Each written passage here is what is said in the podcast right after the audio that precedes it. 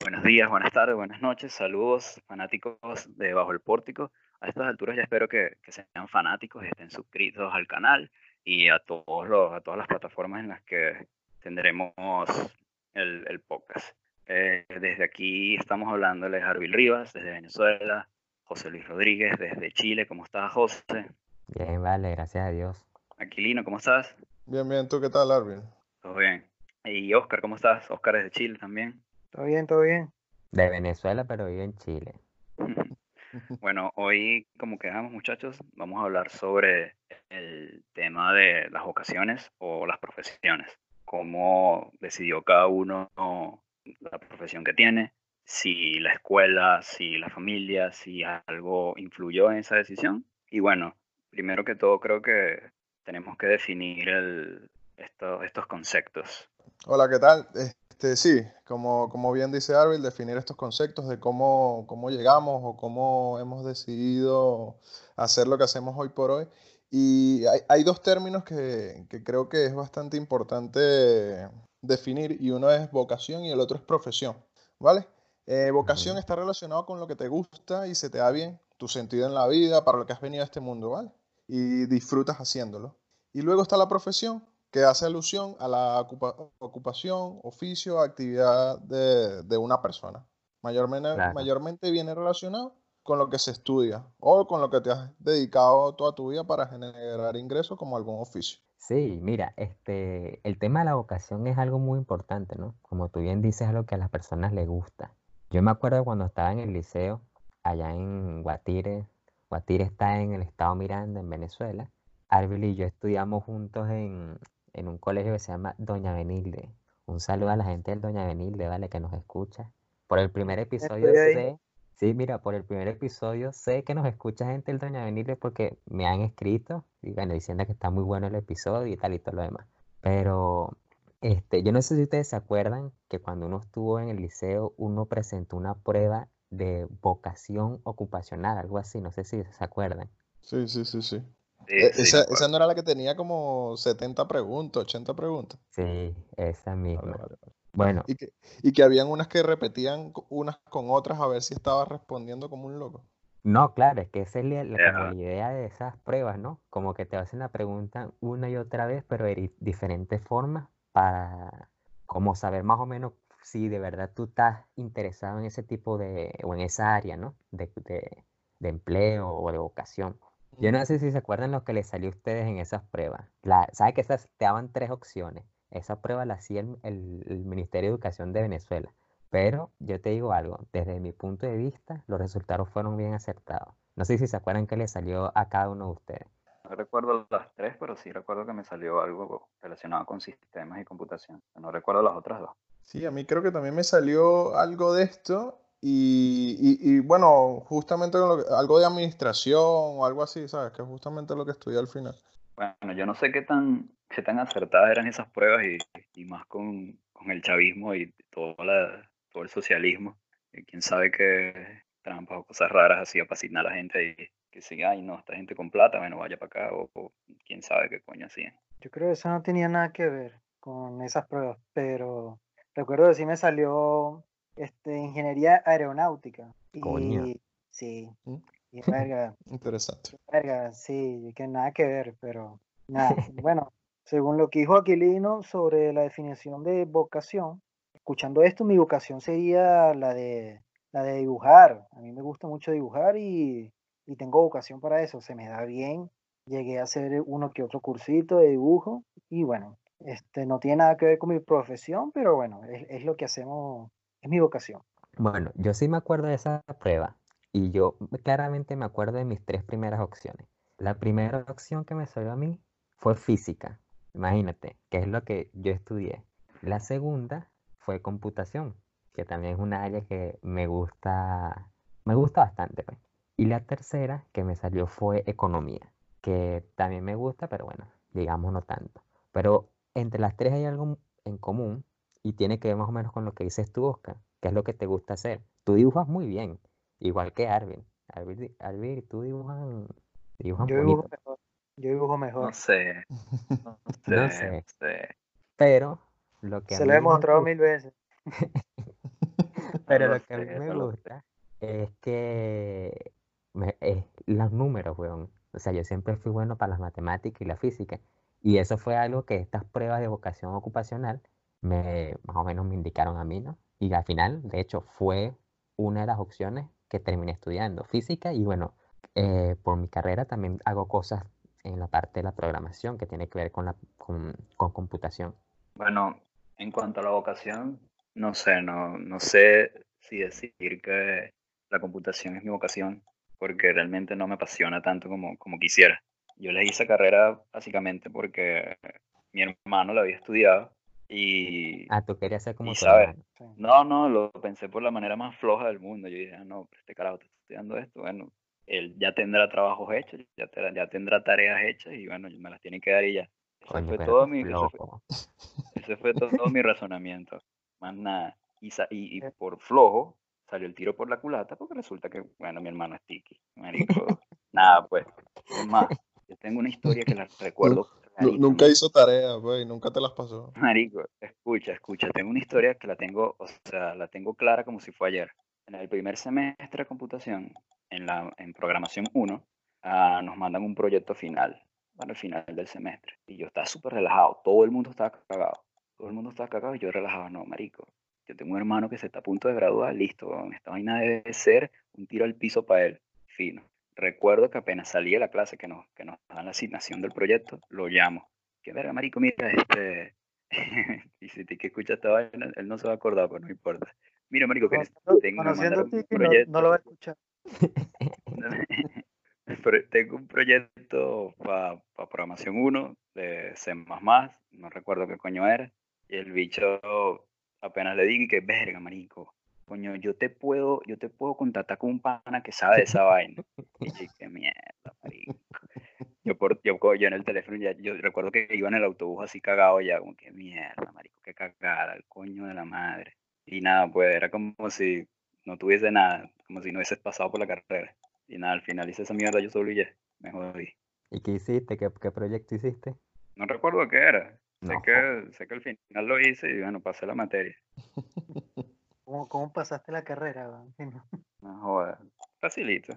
Google. No, Google funciona para programación, oíste, te lo digo también por experiencia. Tú buscas y que Mira, un código para hacer hasta- tal cosa y hasta- alguien lo hizo. hasta- Marico, los tienes y hay guías el y de último- todo, ¿sabes? Yo estaba indagando hasta el, también. mira, hasta el carajo con 20 años de experiencia. Googlea cómo lanzar un print de pantalla en alguna vaina. Sí, es verdad, sí, es verdad. Sí, sí, sí. Todo, todo. Todo. Google, Google es nuestro mejor amigo. Un, La un verdad. saludo a la gente de google.com por, Google.es, Sí, Google. auspiciador. lo que venga. sí, y Google Maps también. Y bueno, yo, yo creo que estoy un poco como Arbel también, ¿sabes? Que yo soy contador y es mi profesión, pero no, no creo que sea mi vocación. Aunque me considero bastante, bastante bueno en lo que hago, no, no creo que sea mi vocación, ¿sabes? Yo, yo de verdad, desde, desde pequeñito y eso, en verdad lo que, lo que quise ser siempre fue un, un atleta profesional, ¿sabes? Un futbolista profesional o lo que fuera, ¿sabes? Coño, Pero... es el sueño de todo el mundo.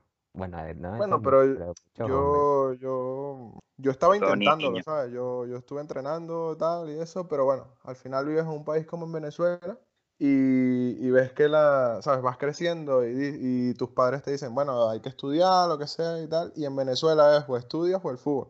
Y en el el fútbol en. Venezuela no había mucha, mucho futuro, entonces bueno, al final te terminas encantando por estudiar, lo que sea, y, y bueno, al final por generar ingresos de alguna manera.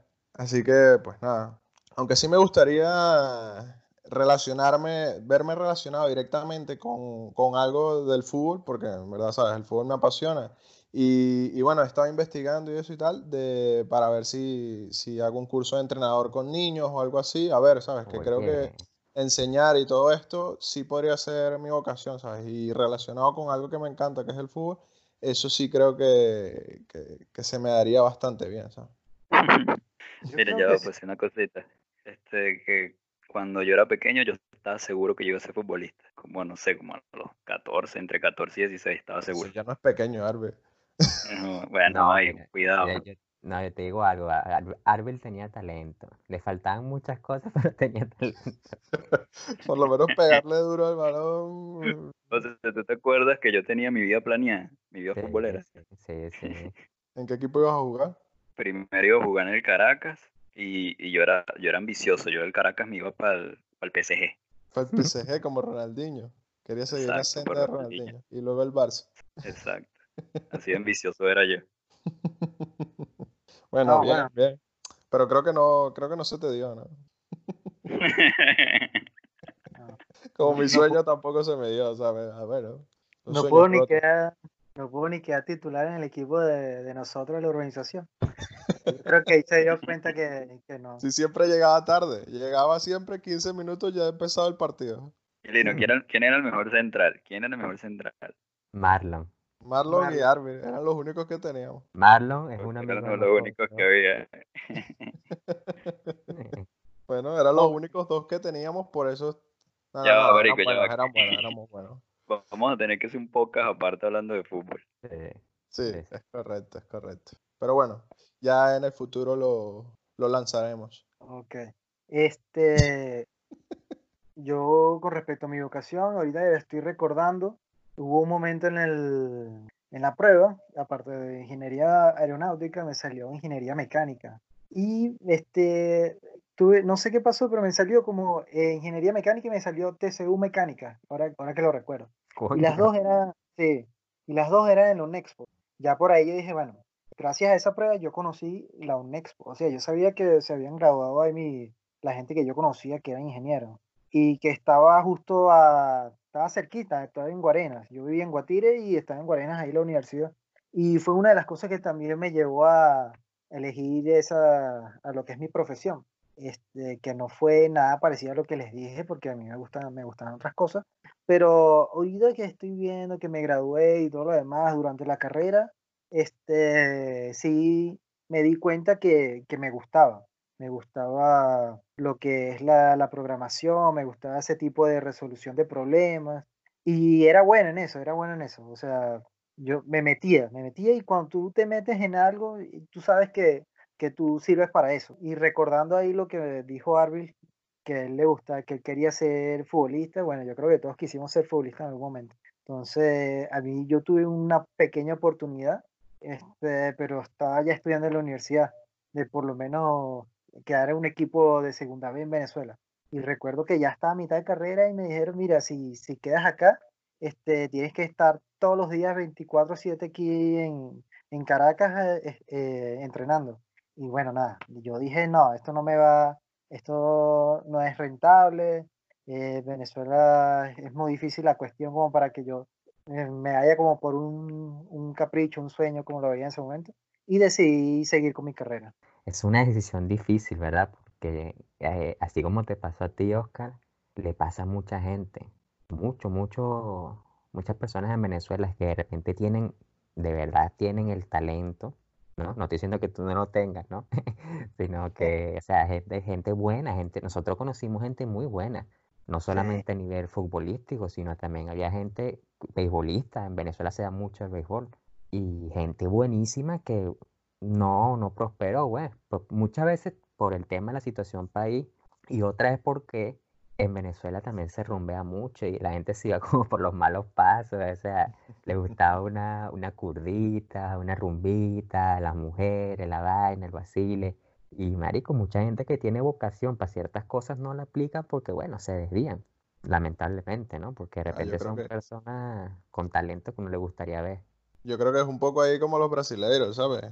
La rumbita, la fiesta, esto y tal, pero bueno, los brasileiros pues tienen un poco más de fama de que juegan bien y pues nada, al final llegan a, llegan a otros lados. En Venezuela ahora es que es- no, se están enterando en Europa que jugamos fútbol, ¿sabes?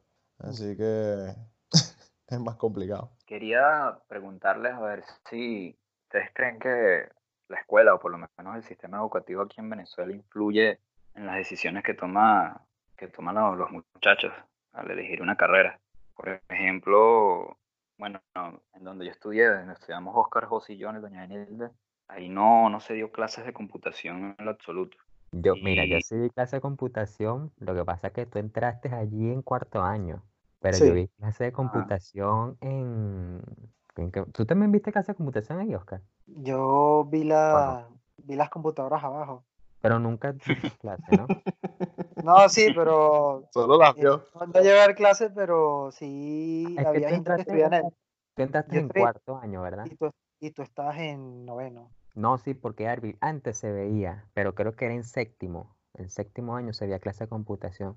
Bueno, lo que no, lo que me están escuchando que son del Doña que, que confirmen o, o nieguen, ¿no? o sea, lo que quiero decir es que, Marico, por ¿sabes ejemplo, qué veíamos?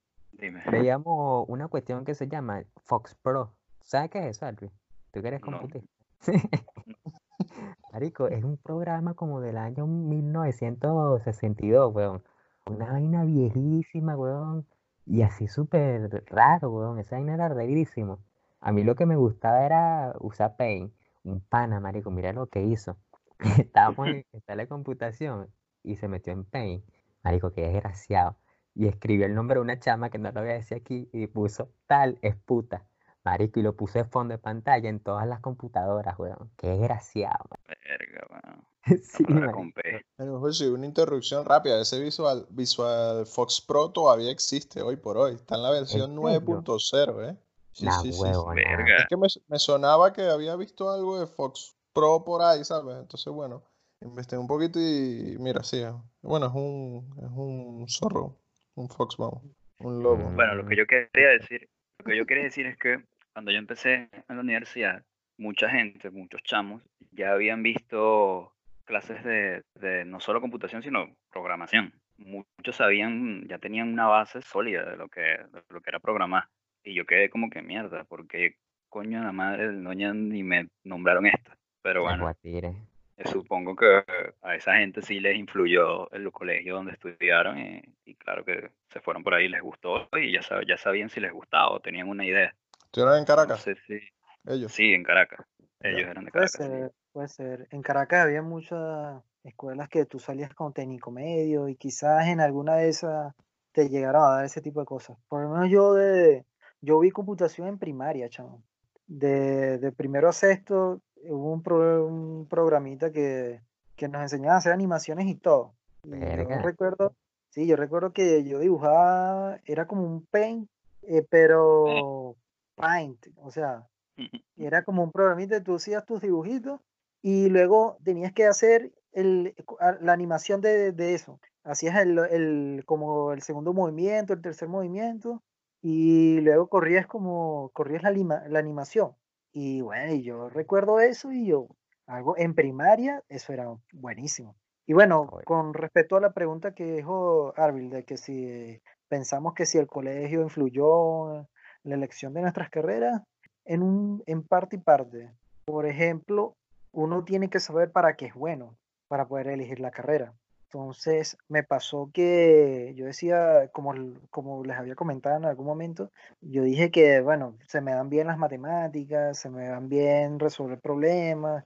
Yo sabía que no iba, que, que podría escoger algo en lo que yo tuviese, tuviese en manos la, la resolución. ¿Qué Claro. carreras, qué carreras tipo medicina o esas cosas que tienes que estudiar y, y, y, que- y quedarte con los conceptos y es como que más teórico. Y a mí la teoría, cuando es, cuando es muy larga y cuestiones, se- se- cuesta que, que se me quede. Más que todo porque me tiene que gustar y que vaya, uno se dormía en clase con, con un dictado, imagínate, un, tenía que leer un, Un que leer, dictado. sí, Este no anotaba nada, este no apuntaba nada. No, güey, yo no, yo no apuntaba, no, yo no apuntaba nada, no todos, los, apuntaba todos los apuntes de Oscar llegaban hasta la mitad porque se quedaba. Mira, yo no apuntaba nada, pero porque escribía muy lento. Y entonces si me ponía a escribir y a entender la clase, si me ponía a escribir y a entender la clase, no jodas, se me iba, no, no iba a hacer nada, pues me iba a quedar en ocho. Entonces yo decía, nada, no escribo, entiendo la clase y pido apuntes. Que de ahí es el fa- la famoso, la famosa foto de los cuadernos y vainas, que eso, no eso está con telarañas todavía. Eso nunca se sacó de, nunca se usó. Sí, marico, mira, eh, con lo que dijo Arbil, de, que había gente que ya había estudiado ciertas materias cuando entró en la universidad y se le hacían bastante como más sencillo, o, bueno, ya sabían de qué iba la cosa, ¿sabes? A mí me pasó muchísimo porque, ¿sabes? Yo en, la, eh, en el bachiller vi física y, bueno, ¿sabes? A mí me parecía bastante bien y me, y me gustaba y tal, y yo decía que se me daba bien. Cuando Tú tenías un muy buen promedio. Sí, sí, sí, yo tenía muy buen promedio en el colegio porque eso era súper sencillo. Cuando yo entré a la universidad era totalmente diferente, ¿sabes? Fue un shock, ¿sabes? Fue, para mí fue un impacto muy fuerte, ¿sabes? Porque yo pasé de sacar puro 17, 18, 19, 20 a, a sacar 0204, ¿sabes? En base a 20, ¿sabes? Entonces, claro, para mí fue un shock muy fuerte, ¿sabes? Fue un año llevando coñazo por todos lados, ¿sabes? Y bueno, hasta que decidí cambiarme, ¿sabes? Y fue una de las mejores decisiones que he tomado en mi vida, ¿sabes? Y bueno, aquí aprovecho de hacer el comentario a las personas que si deciden tomar una carrera y sienten que se equivocaron, más vale hacerlo pronto que tarde, ¿eh? Así que ánimo. Yo soy uno de ellos. Me cambié al año de haber estudiado ingeniería y, y saqué la carrera de contaduría en cinco años luego, ¿sabes? Y es lo que me dedico hoy por hoy. Sí, eso es muy importante porque, ¿sabes? Uno, uno no, no sabe a ciencia cierta qué es lo que le gusta o, en qué es bueno, a qué se va a dedicar y mira, eso está, está bien que, que pruebes, que estés seguro de lo que te gusta y si estás haciendo algo que mira, te, te encuentras incómodo, así como te pasó a ti, que no, que te diste cuenta que la carrera no era para ti o no te gusta o no eras bueno, lo que sea, y te cambiaste. Yo creo que hay que buscar un equilibrio de algo en lo que puedas al menos disfrutar lo suficiente para que tú tengas la disciplina de aprenderlo, de mejorarlo y en algún momento dedicarte a eso. no, no, todo el mundo va a encontrar algo en lo que se apasione y va a tener la suerte de dedicarse a eso. Que genial las personas que, que lo han logrado. Pero es algo, es algo difícil. Bueno, no, sí, mira, yo por ejemplo cuando estudié o sea, comencé a estudiar física, yo no quería estudiar física, yo quería estudiar ingeniería. Pero saben que, por ejemplo, en Venezuela, para uno entrar a estas universidades que son públicas, donde tú no pagas nada, tienes que presentar la prueba y, si sacas cierto puntaje, ¿qué queda? Bueno, yo fui para la central, presenté mi prueba, no quedé. Presenté en la Simón Bolívar, tampoco quedé. O sea, para ingeniería. Y después que presenté para física, también en la central, y ahí sí quedé. Entonces, yo al principio entré como con la idea de, bueno, utilizo esta carrera como trampolín y después me cambio a ingeniería. Pero, marico, mientras iba viendo la carrera y tal, vi que algunas cosas me gustaban, o sea, me llamaba la atención, decidí quedarme. Me quedé y, claro, muchas veces estuve pendiente como de, cambiarme, ¿no? Porque hubo un día, chamo, mira, esta vaina, en la universidad, en la, facultad, había unas barras, ¿no? Para hacer ejercicio. Y, estaba yo haciendo barra allí y subieron dos profesores, dos profesores de física, y estaban hablando, ¿no? Y dos profesores buenos, buenos, buenos, que que tenían ya doctorado y todo. Y los profesores hablando, no sé qué, yo los escucho que están hablando una idea de negocio. No, sí, que vamos a hacer esto y tal, y esto no va a tanta ganancia. O claro, cuando me empiezo a escuchar bien, a ver qué es lo que están hablando, ¿saben cuál era el negocio?